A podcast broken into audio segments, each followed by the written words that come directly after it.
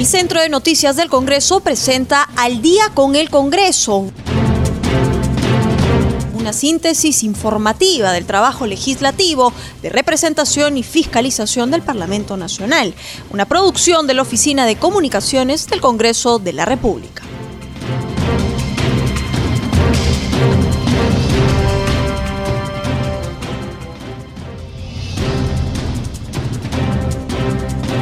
Muy buenas noches, bienvenidos al programa Al Día con el Congreso. Los saluda Rómulo Vargas y estoy en compañía de Anaí Uceda le vamos a llevar una hora de información parlamentaria en torno a lo sucedido en el Pleno del Congreso. ¿Cómo estás, Anaí? Muy buenas noches. ¿Cómo estás, Rómulo? Y un saludo también a nuestros oyentes de CNS Radio y de Radio Nacional. Y así es, hoy es día del Pleno del Congreso y la información nos la trae Josman Valverde. ¿Cómo estás, Josman? Buenas noches. Buenas noches, Anaí, Rómulo. Muy buenas noches a ambos. Así es, eh, hay una sesión precisamente del pleno que va a continuar mañana, es un pleno temático, pleno agrario como se conoce, aunque en horas de la mañana, claro está, en la sesión eh, inicial hubo también el tratamiento de otros temas ajenos al sector agrario, pero sí muy, muy importantes para la ciudadanía. Así que, eh, por ejemplo, entre estos temas que ya se han aprobado esta mañana, figuran en la nueva ley de movilización para afrontar pandemias y calamidades, toda vez que eh, se ha allanado eh, a las observaciones del Poder Ejecutivo. ¿De qué trata esto? De la modernización de la ley de movilización para la defensa nacional con la que se puede hacer frente precisamente a las situaciones de riesgo, como calamidades y pandemias, que fue aprobada esta mañana por unanimidad eh, luego de allanarse el Congreso a las observaciones realizadas por el Ejecutivo ha sido el presidente de la Comisión de Defensa, Daniel Urresti, quien ha eh, sostenido que el allanamiento a cuatro observaciones presentadas por el Ejecutivo a la autógrafa de ley mencionada perfecciona, dice la norma, y no es contraria al espíritu de eh, la misma. Pero antes de eso también se vio otro tema que es la reconsideración de la votación del dictamen sobre el ingreso de docentes a la carrera magisterial se aprobó con 70 votos a favor, 32 en contra y 19 abstenciones la reconsideración a la exoneración de la segunda votación efectuada, recordemos, el jueves 8 de octubre, de este dictamen eh, en el cual recaían varios proyectos de ley, eh, la ley que promueve el ingreso a la carrera pública magisterial de los docentes nombrados interinamente durante la vigencia de la ley 24029 y que fueron cesados por la aplicación de una resolución de la Secretaría General del Minero. El acuerdo ha sido tomado esta mañana y al término de la votación el congresista Valdés, eh, primer vicepresidente del Parlamento, aclaró que este dictamen queda aprobado en primera votación y que deja abierta la posibilidad de que la Comisión de Educación pueda presentar un nuevo texto sustitutorio al respecto, así que el tema ha quedado ya en eh, de esa manera. Hay también eh, que señalar, eh, como decíamos al inicio, que este pleno agrario eh, va a continuar mañana con la discusión, el debate, la eventual aprobación de iniciativas de leyes muy importantes para el sector. Deben estar muy pendientes, de seguro también en estos momentos en el interior del país, en las zonas donde precisamente hay eh, mucho, muchas personas dedicadas a estas actividades agrícolas y a conocer qué es lo que se vaya a tratar. Mientras el Pleno se va desarrollando, le podemos contar precisamente que en horas de la mañana eh, el presidente del Congreso, Manuel Merino, se reunió con el titular del Consejo de Ministros, Walter Martos, y con el ministro de Agricultura, Jorge Montenegro, para dialogar precisamente sobre estos temas que se van a debatir, que se van a continuar debatiendo mañana, viernes. Eh, lo que dijo el presidente del Congreso es que la realización de este pleno temático es un compromiso del, de este poder del Estado y de, los agricultores. Eh, y también que eh, precisamente se inicia o se inició esta tarde y que continúa mañana. Hay que señalar que la mayoría de familias del campo peruano practican la agricultura de subsistencia. En el Perú, por ejemplo, el 30% del territorio nacional está destinado al uso agrícola y agropecuario, siendo precisamente la agricultura familiar la que predomina sobre otras formas de agricultura. Así que los temas que se están viendo y que continuarán viéndose mañana son de sumo interés e importancia para este sector. Vamos a regresar con ustedes a estudios para continuar con el desarrollo de más noticias. Rómulo, adelante y muy buenas noches. Gracias, John. Mañana nos escuchamos mañana en el Pleno Agrario. Rómulo, ayer en la Comisión de Economía se aprobó por amplia mayoría el retiro de fondos por hasta 17.200 soles para aquellos afiliados que no han aportado hasta por un año. Para que nos explique al detalle, estamos en la línea telefónica con el vicepresidente de la Comisión de Economía, el congresista José Núñez. Buenas noches, congresista. Para que nos explique en qué va a consistir este retiro de los fondos y sobre todo cómo va a afectar a la reforma del sistema de pensiones. Buenas noches, Anaí. Buenas noches, Rómulo. Un gusto una vez más estar con ustedes y poder llegar a, la población peruana de todo el Perú. Este, bien, mira, eh, como, como bien lo has mencionado, se ha aprobado la, eh, en la Comisión de Economía la devolución de hasta cuatro UITs de todas las personas que están sin empleo hace 12 meses. Eh, el objetivo de esta norma es poder eh, solidarizarnos y ayudar a todas aquellas personas que, que están pues sin trabajo, están buscando reinsertarse en el mercado laboral y tienen muchas necesidades este, familiares, responsabilidades que cumplir y se encuentran en, una situación bastante vulnerable.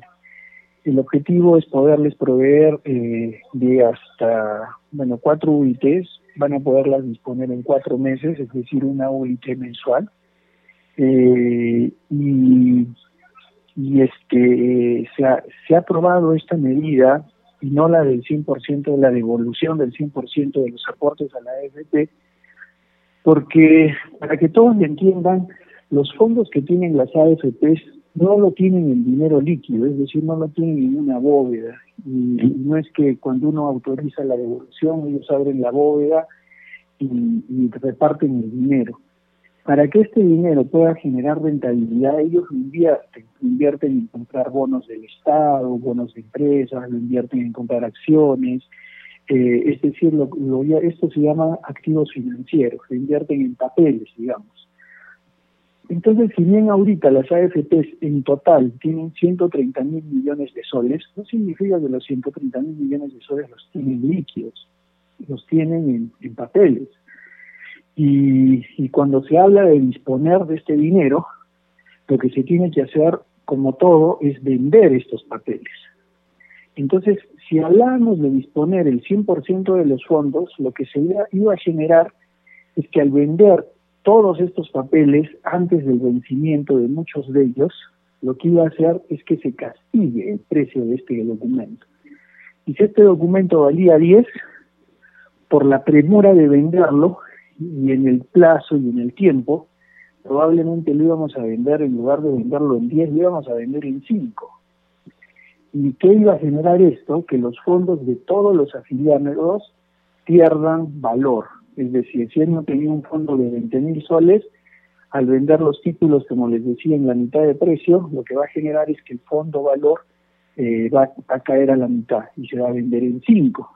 Entonces perderían dinero todos, tanto los que necesitan el dinero ahorita como los que se están quedando en el sistema y cuentan con, con un empleo actualmente.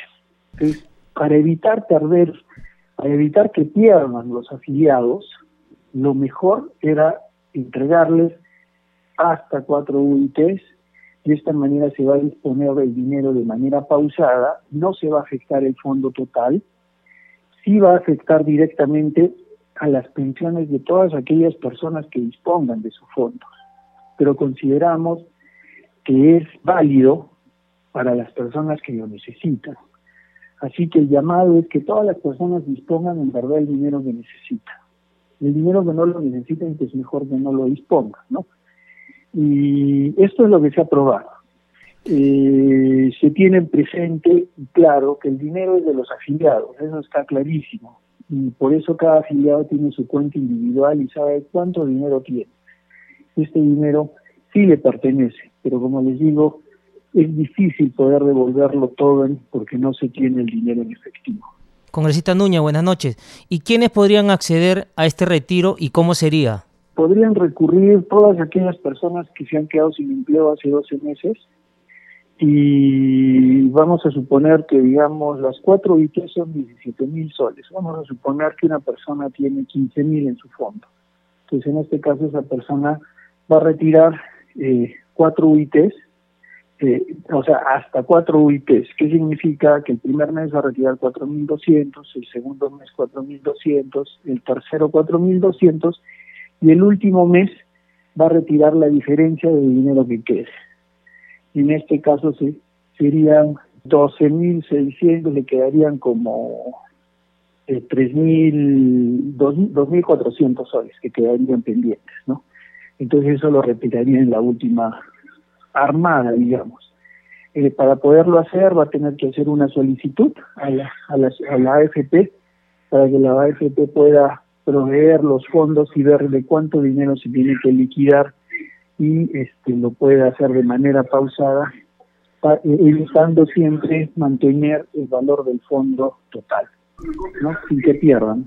Pero, congresista, retirar los fondos de la AFP o de la ONP, sea el caso de aprobarse ya en la Comisión de Economía, ¿no significaría destruir el sistema pensionario? Se está afectando el sistema pensionario, sí, pero lo, lo que se está teniendo aquí en cuenta es que este, hay muchas personas que en verdad ahorita, eh, ah, por ejemplo, tienen hipotecas atrasadas y si estas personas pierden sus casas, sus propiedades, eh, se les estaría generando un peor daño, porque queramos o no, igual el valor de una propiedad inmueble es un activo que en un futuro le podría generar una renta, porque si es su, su departamento, su casa, le puede sobrevivir, alquilar una parte y esa parte le podría ayudar a generar un ingreso. Porque si lo pierde ahorita, eh, en un futuro vamos a tener un doble problema, porque ni siquiera vamos a tener personas que tengan un, techo que los proteja.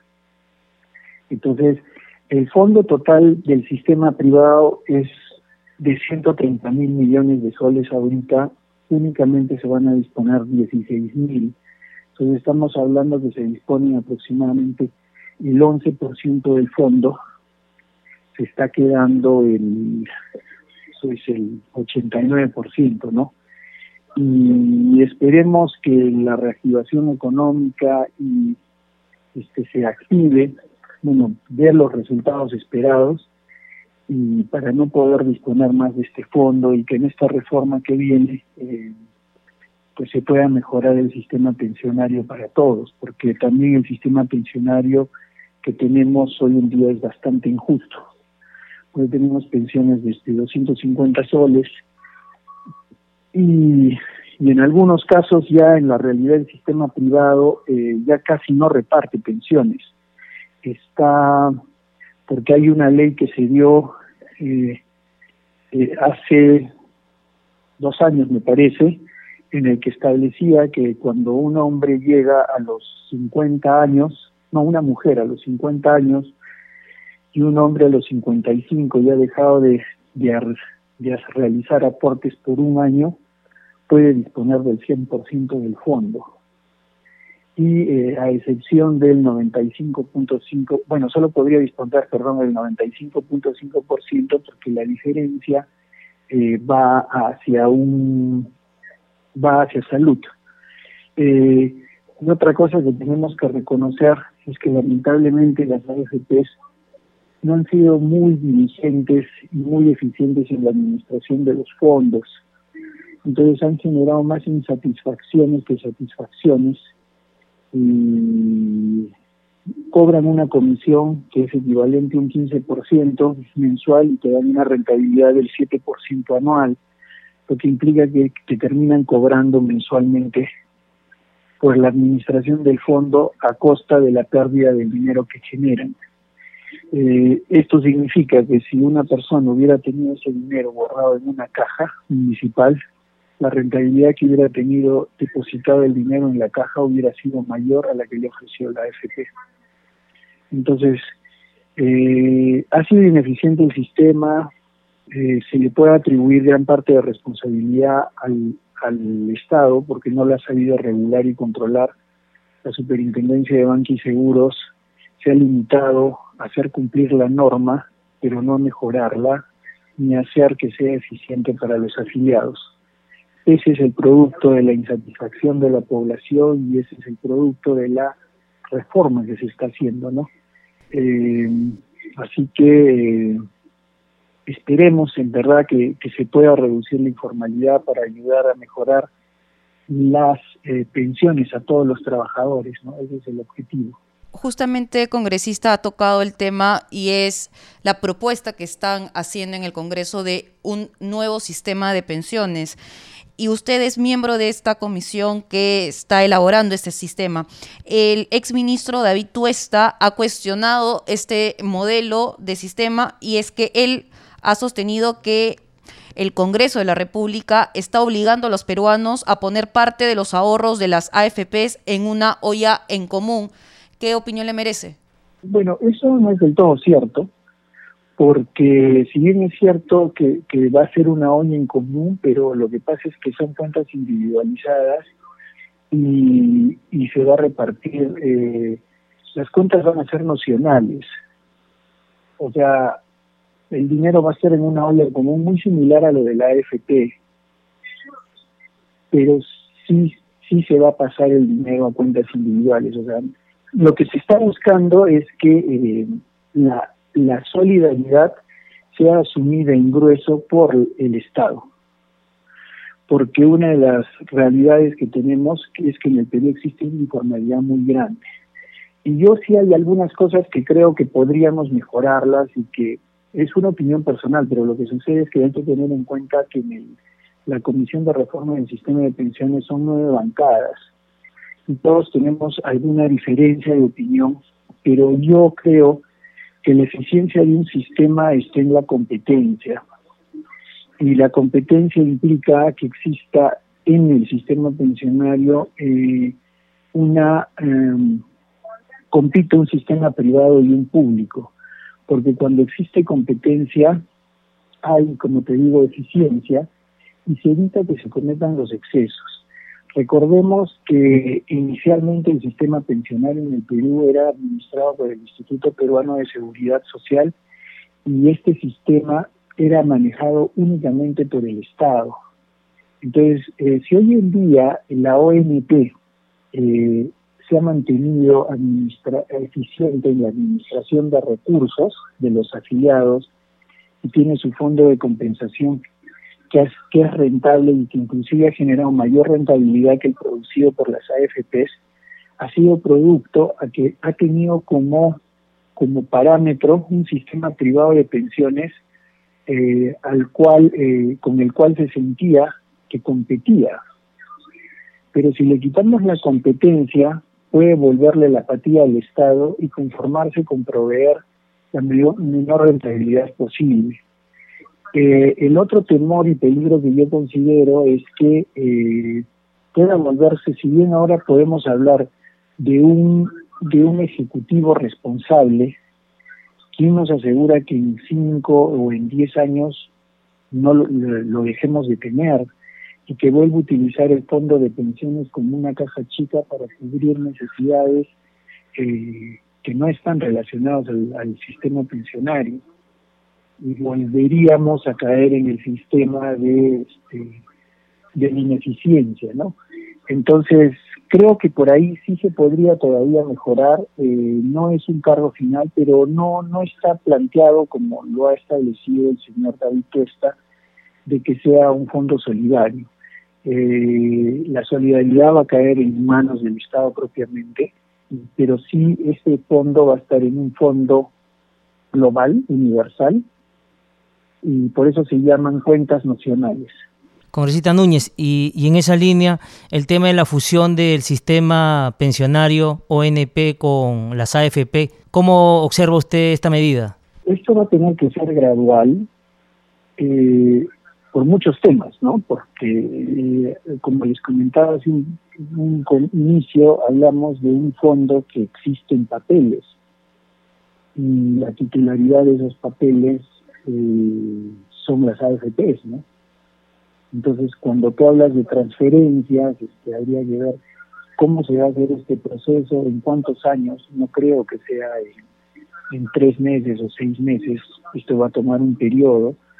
Eh, entonces, este, sí va a tomar tiempo. Lo otro que hay que ver a qué personas aplica y a quiénes no, porque hay gente que ya están próximas, ya están próximos a jubilarse. Entonces, este, yo no consideraría, yo creo que este sistema va a ir quedando una parte del sistema y otro se ir transfiriendo de manera gradual. Son, son detalles que están por definirse, pero yo sí considero que no van a ser en un año, esto va a tardar varios años, es un proceso largo. Cambiando de tema, otro punto que también se vio en la Comisión de Economía y que se ha dicho de paso, yo recuerdo que fue un tema muy controversial en, en, congresos pasados, es el tema de dar facultades a la UIF para que tenga acceso directo sin pedido de orden judicial al tema del secreto bancario y a la reserva tributaria. ¿Qué opinión le merece ese tema?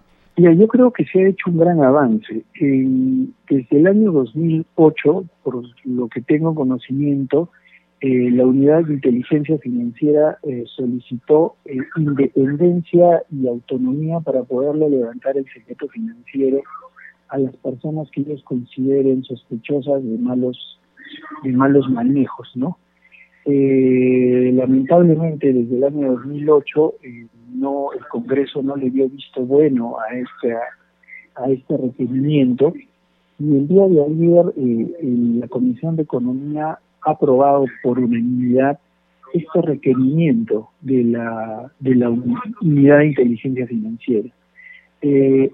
Esto, esto que se ha aprobado, esto que se ha aprobado en el Perú es algo que se viene aprobando, que, que viene siendo vigente en, muchos países, la excepción era el Perú.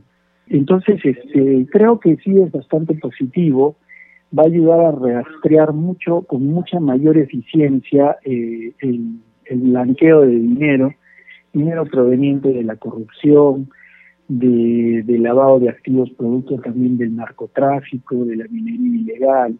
Entonces, que la unidad de inteligencia financiera deje de pedirle permiso al Poder Judicial para poder hacer un seguimiento al dinero, em- definitivamente es un gran paso. sin embargo, congresista Núñez, contra el blanqueo de dinero. Sin embargo, congresista Núñez, en un país como el nuestro, donde el 70% de los peruanos es informal, hay todavía preocupación porque el fiscal podría pensar que puede haber lavado de activos cuando puede ser evasión de impuestos. Yo recuerdo un caso con el hoy abogado Biestein. Él contaba un caso de un cliente, hoy próspero empresario de Gamarra.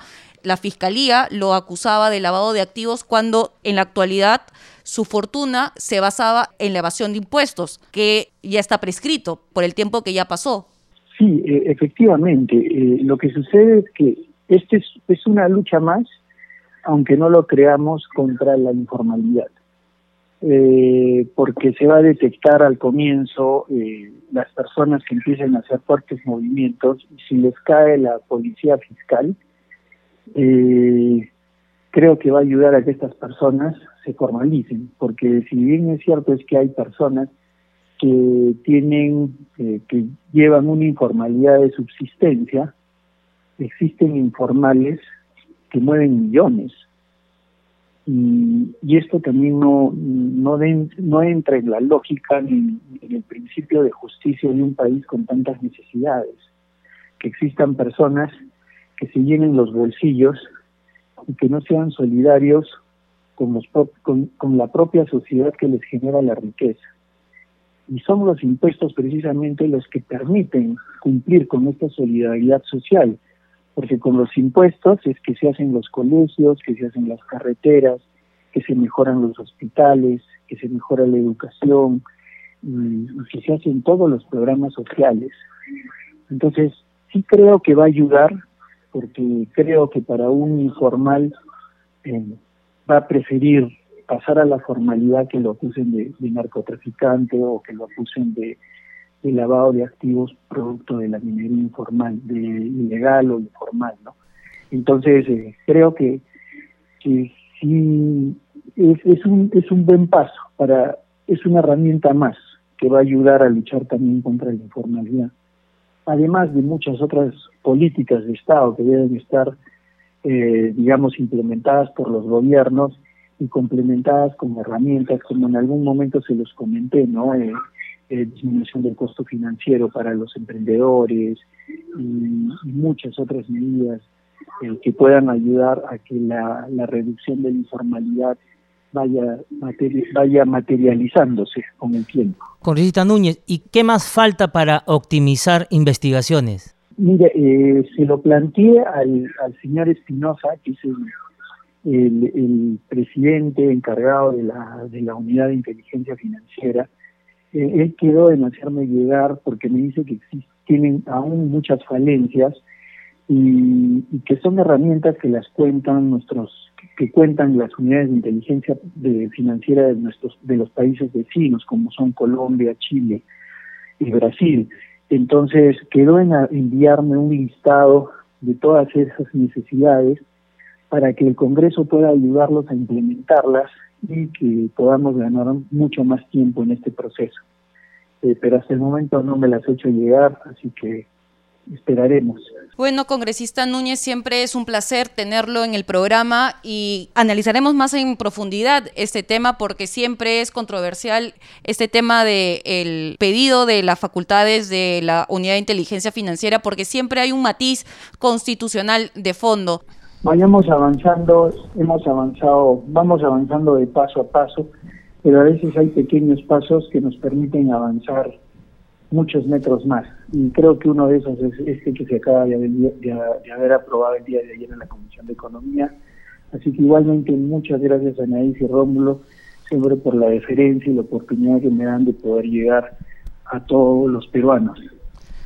Muy amable congresista. Y pues cuídense y disfruten el verano que ya se viene. Nos vamos a un corte comercial y regresamos con más en Al día con el Congreso.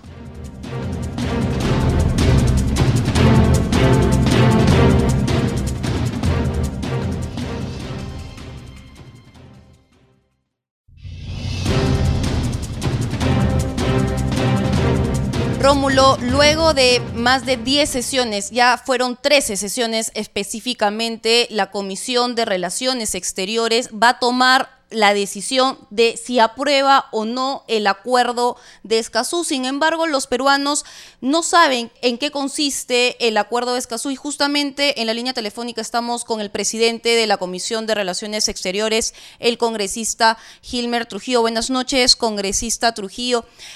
Si nos puede explicar en qué consiste el acuerdo de Escazú para que nuestros oyentes de CNS Radio y de Radio Nacional entiendan en qué consiste justamente este acuerdo internacional.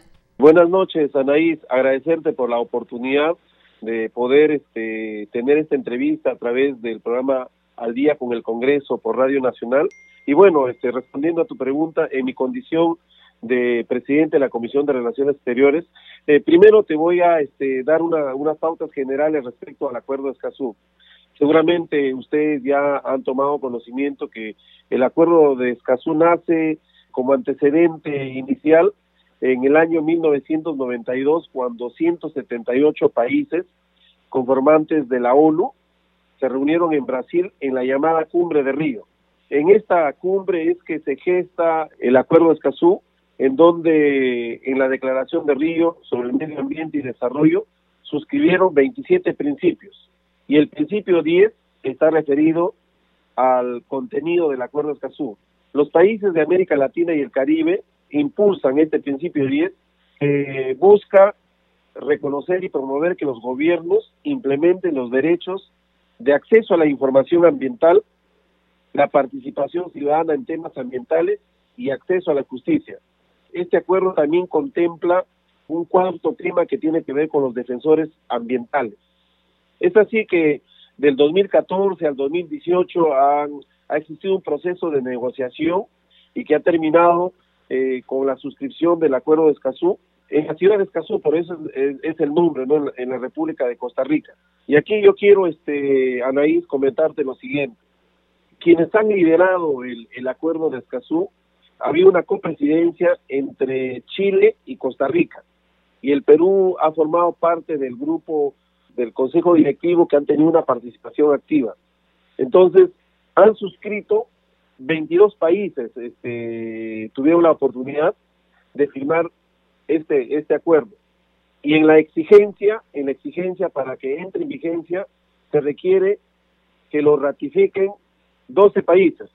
A la fecha, con Argentina, que ha sido el último país que lo ha este, ratificado, este, eh, faltaría tan solo un país para que entre en vigencia, en vigor, eh, como comúnmente este, se establece en este acuerdo.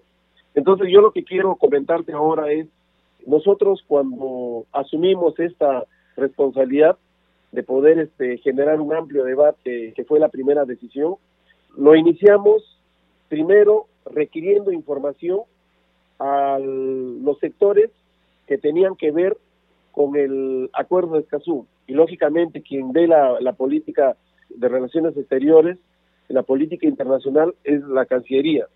Hicimos nosotros en ese entonces un requerimiento de información al entonces canciller Gustavo Mesa Cuadra. Y luego iniciamos a partir del 31 de julio una serie de sesiones que al, al día martes en total han sido 13 sesiones. Y en las 13 sesiones nosotros hemos tenido la oportunidad de contar con 49 invitados. Ese es el contexto en el cual la comisión ha tenido la, oportunidad de poder este, eh, recabar información verbal en las comisiones, en, la, en las sesiones de la comisión, pero además información escrita, porque se ha requerido información, además de la Cancillería, también nosotros a dos ministerios que considerábamos que eran importantes, el Ministerio de Defensa y el Ministerio del Interior. Y, bueno, este durante el desarrollo de, de, las sesiones con la participación de los invitados, eh, hemos tenido la oportunidad de escuchar la posición de aquellos que están a favor del acuerdo de Escazú y de aquellos que están en contra del acuerdo de Escazú. La programación ha permitido que en cada sesión nosotros tengamos participantes de ambas posiciones y lógicamente los señores congresistas han tenido la oportunidad de hacer las consultas que crean conveniente respecto al tema que motivaba la presencia de los invitados.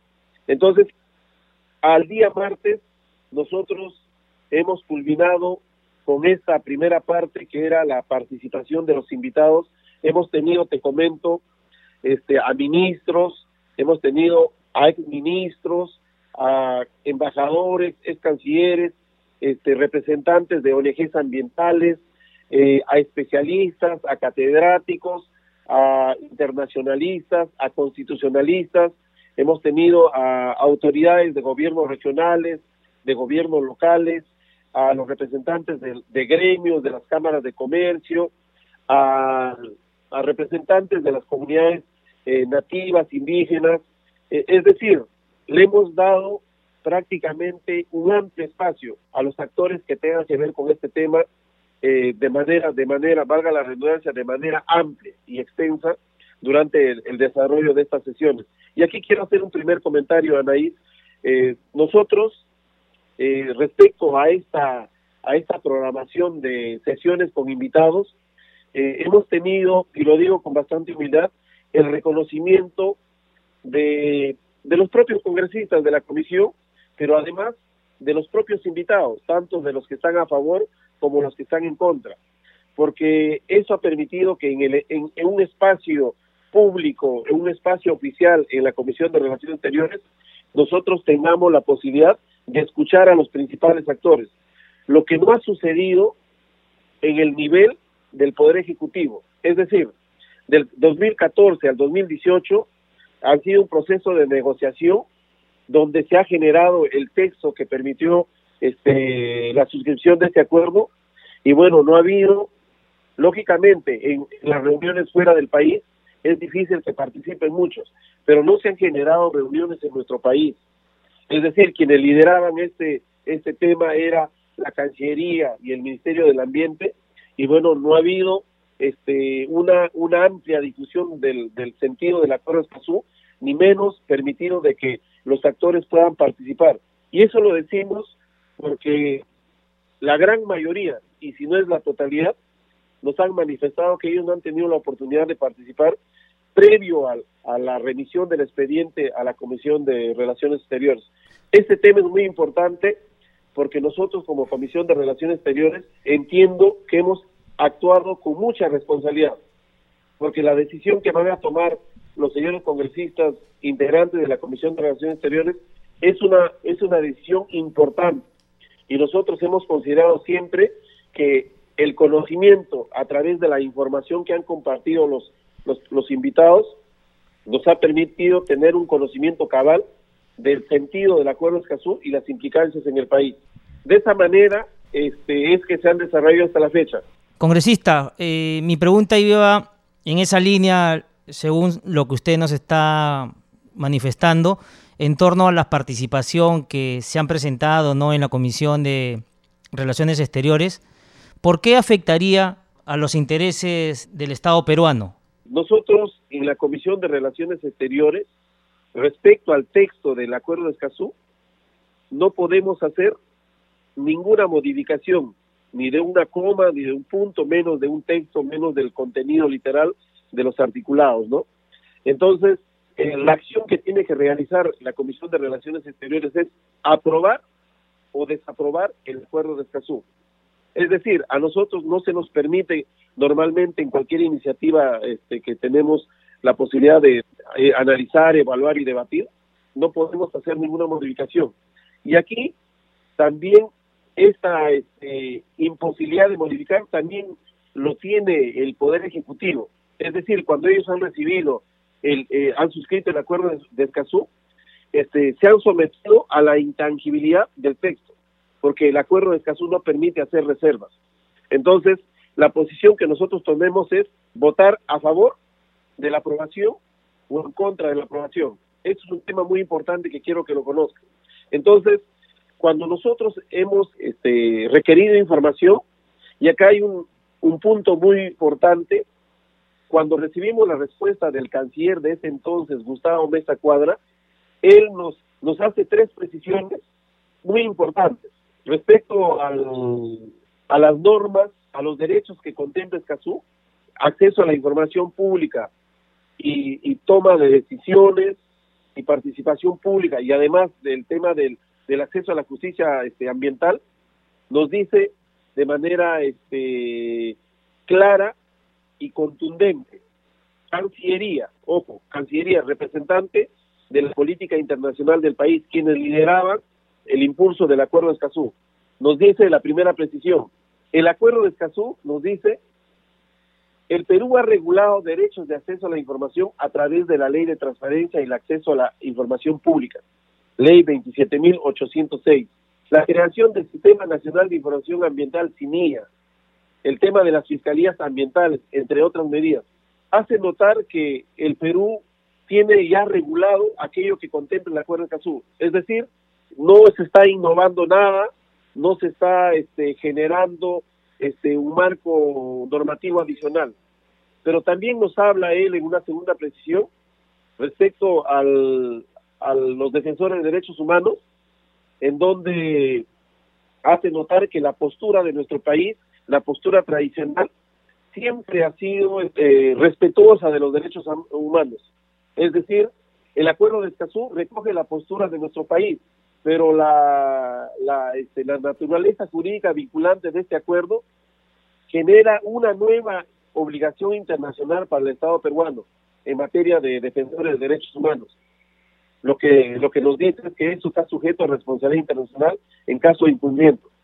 Y finalmente, la tercera presión que nos hace el entonces canciller es que ninguno de los principales países del espacio amazónico, con excepción de Bolivia y Ecuador, han ratificado el acuerdo de Escazú. Y aquí es lo que a nosotros nos preocupó porque nos, señala que esto podría tener implicancias en términos amplios de desbalance regional, como de requerimientos concretos provenientes de países vecinos que no sean parte de dicho acuerdo.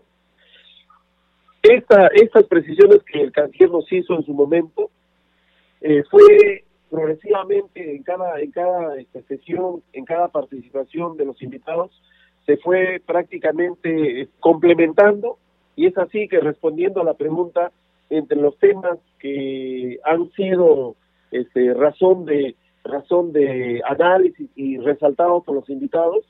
Me refiero a los invitados que están en contra, porque lógicamente los que están a favor este, se han ceñido a la integralidad del texto y han, y han expresado de manera general que es beneficioso para el país este, suscribir y ratificar, el, en este caso ratificar el Acuerdo de Escazú. Pero para quienes están en contra, nos han hablado el tema de la soberanía, el tema de la jurisdicción, el tema de, al no admitir este, reservas, este, impide que nosotros podamos aclarar, porque hay una ambigüedad en el texto, y, son esos conceptos que han generado que los señores congresistas pudieran incidir en estos puntos y al final no han sido desvirtuados. La, este, la soberanía, la jurisdicción, especialmente cuando se, se toca el tema de los, de los actores denominados públicos, es decir, una persona natural, una persona jurídica, una organización, una ONG, sea nacional o sea de, otro país, pero que tenga este que esté bajo las normas de nuestro en nuestra jurisdicción en el país, ellos tienen libertad para acceder y exigir el, cumplimiento de sus derechos. Y ahí viene la, primera este, preocupación respecto eh, al, desarrollo de nuestro país, económico-social de nuestro país. Ahora más que nunca con el tema de la pandemia y bueno, la posibilidad de, buscar una reactivación económica, eh, han expresado los que están en contra que estaría en riesgo este, las inversiones porque bastaría que alguien, no, importar, no importando si es de la zona de influencia de un proyecto de inversión, pudiese paralizar este, sin expresión de causa este, un proyecto de inversión. Y lo otro que tiene relación con esto es que al activar la justicia nacional, esto terminaría este, eh, bajo las instancias supranacionales, quienes podrían, con sus resoluciones, definir cuál es este, lo que se resuelve respecto, y aquí es el otro tema que tiene relación, todos en la Constitución este, estamos este, considerados de manera igual. Los derechos humanos para todos, sin excepción, son derechos humanos que nos corresponden a todos por igual. Y aquí se está generando, estoy hablando de lo que se ha desprendido de la participación de los que están en contra, que se está generando un derecho humano ambiental. Es decir, a diferencia de los derechos que nos corresponden a todos los peruanos, se está generando una clase diferenciada respecto a los derechos humanos ambientales, de los ambientalistas, en este caso, valga la redundancia, ¿no? Entonces, este, esta diferenciación va contra la Constitución, además va a generar un estatus este, diferenciado respecto a ellos eh, y, esto también va a ser este va a ser la, la, la, posición o el derecho que van a adquirir las propias ONGs. Entonces, es otro tema que también ha llamado la atención. Después también este en el tema de la normatividad, todo sin excepción, ministra del Ambiente en ejercicio, este, los que están a favor, los que están en contra, han hablado que el Perú tiene un liderazgo respecto a, la normatividad ambiental. El Perú este, ha avanzado mucho este, sobre este tema y prueba de ello que el tema al derecho al acceso a la información pública está ampliamente regulado, el tema de la participación en la toma de decisiones de la misma manera, en el tema del acceso a la justicia ambiental también, y en el tema de derechos humanos de los defensores ambientales, este, todos han incidido que todos somos iguales. La Constitución regula para todos por igual, sin excepción ni privilegios. Entonces, todo eso ha generado eh, que nosotros eh, entendamos que ha sido un gran error cuando se suscribe el acuerdo el no haber permitido este, que se hagan reservas. Y aquí hay otro tema que quiero también complementar, el antecedente inmediato del acuerdo de Escazú es el convenio de Arjus. El convenio de Arjus prácticamente ha servido este, como modelo, como prototipo, pero en el caso peruano, en el, perdón, en el caso de Escazú, se prohíbe hacer reservas, a diferencia que en el convenio de Arjus sí, lo, sí se hace.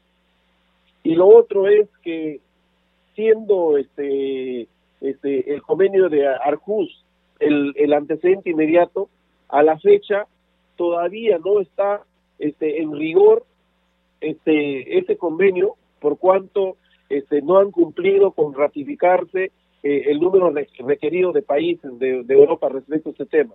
Entonces, te estoy comentando lo que nosotros hemos ido percibiendo durante el, desarrollo de cada una de las, de las, de las, de las sesiones. Entonces, eso es más o menos, eh, a grosso modo, algunos puntos que yo resalto respecto al, al, a lo que se ha desprendido de las sesiones que nosotros hemos tenido la posibilidad de realizar y que los señores congresistas integrantes de la Comisión de Relaciones Exteriores eh, conocer y ser informados respecto al tema. Sí, justamente congresista, cuando leía su entrevista me llamó la atención y era la consecuencia de, eh, o el temor del acuerdo de Escazú y era de que podríamos poner en riesgo las inversiones del país, más aún en esta incertidumbre post-COVID, que el país necesita inversiones y inversiones a gran escala para reactivar nuestra economía y sobre todo incentivar el trabajo poner en riesgo las inversiones a gran escala y sobre todo inversiones como la minería, pero la minería responsable, la minería como por ejemplo la minería en Queyabeco, Tiamaría o en el norte. Y vuelvo a repetir, minería responsable, minería que está reglamentada, no la minería como en Madre de Dios, es esa minería irresponsable. Y ahí es el llamado al Estado. ¿Dónde está el Estado peruano que no pone el, ojo y la mira para reglamentarlo? Ahí no hay el acuerdo de Escazú, por ejemplo. Claro, o sea, el acuerdo de Escazú, este, seguramente para, para otros países pueda este, ser necesario porque los haría este, eh, ubicarse en la corriente de respeto, de, regulación respecto al, al, medio ambiente, ¿no? Pero en el caso de, en el caso de, Perú, como lo han reconocido todos, o sea, el, Perú eh, lidera el tema medioambiental en, América Latina y el Caribe. Eh, y, y, lo que y lo que este, tú acabas de mencionar es la preocupación especialmente de las autoridades que están en el lugar donde donde seguramente sueñan con, que sus servicios básicos sean, sean atendidos, que se cierren las brechas que existen en esos lugares, eh, quienes esperan desarrollarse en el interior del país. Por eso es que a nosotros nos ha preocupado que respecto al tema del acuerdo de Escazú, únicamente hayan participado las ONG. Lo han hecho seguramente porque tienen recursos para poder participar en los eventos, porque ellos han sido los impulsores de este tema y, este y el Perú no no ha asumido una posición este amplia y extensa respecto al tema de Juan Cazú, porque hubiesen participado los alcaldes, los gobernadores, los ministerios que tengan que ver con este tema, el Ministerio de Defensa, el Ministerio Interior, los miembros de las Fuerzas Armadas, los que ya están en el retiro, eh, han participado activamente y su preocupación de ellos ha sido respecto a la soberanía, eh, respecto a la seguridad interna, a la soberanía de, nuestro país. Y lógica y lógicamente este eh, las autoridades descentralizadas de los gobiernos regionales y locales sienten que esto podría paralizar las inversiones porque el, acuerdo de Escazú como te dije le da un estatus diferenciado a las personas que, que, tienen una relación directa eh, actores líderes como temas por temas ambientales con una medida cautelar fácilmente podrían paralizar una inversión. Y todo el tiempo que demora este, para ser resuelto hasta que llegue a la instancia supranacional, a, la Corte Interamericana de Derechos Humanos, simplemente desalentaría las inversiones y, y pondría en riesgo este, que éstas se puedan realizar en nuestro país. Entonces, ese, ese es el, el, gran, el, gran, el, gran, el gran problema y nosotros lo hemos advertido durante las, este, las participaciones, pero no solamente eso, este, Anaís, nosotros hemos recibido comunicación en un número de 164 documentos este, remitidos por, por, por, por quienes están a favor y en contra. Nos han hecho llegar su posición, nos han hecho llegar en algunos su, su, su este su, su este identificación con el acuerdo de Casú pidiéndonos que, que lo ratificamos inmediatamente otros su preocupación y este, alertándonos sobre los inconvenientes de su ratificación. Es decir, nosotros nos hemos nutrido de información y la próxima semana vamos a tener la oportunidad de poder este de poder este este ya eh, con la participación de, cada uno de los congresistas, tomar una posición y sacar adelante este acuerdo Escazú. Congresista Trujillo, muchísimas gracias por sus declaraciones a CNC Radio del Congreso, un tema muy importante que vamos a seguir de cerca en su comisión para que todos los peruanos tengan conocimiento de lo que se está abordando y aprobando en la Comisión de Relaciones Exteriores. Muchísimas gracias.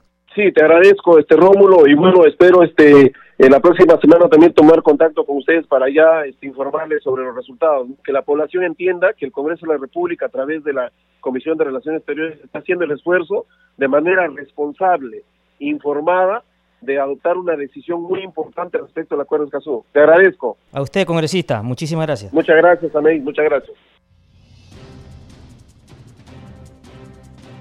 Rómulo, ya no tenemos tiempo para más, solamente para recordar que mañana tenemos pleno agrario. Con nosotros será hasta el día de mañana.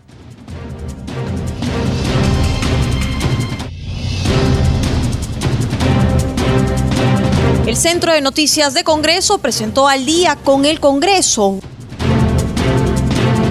una síntesis informativa del trabajo legislativo de representación y fiscalización del Parlamento Nacional, una producción de la Oficina de Comunicaciones del Congreso de la República.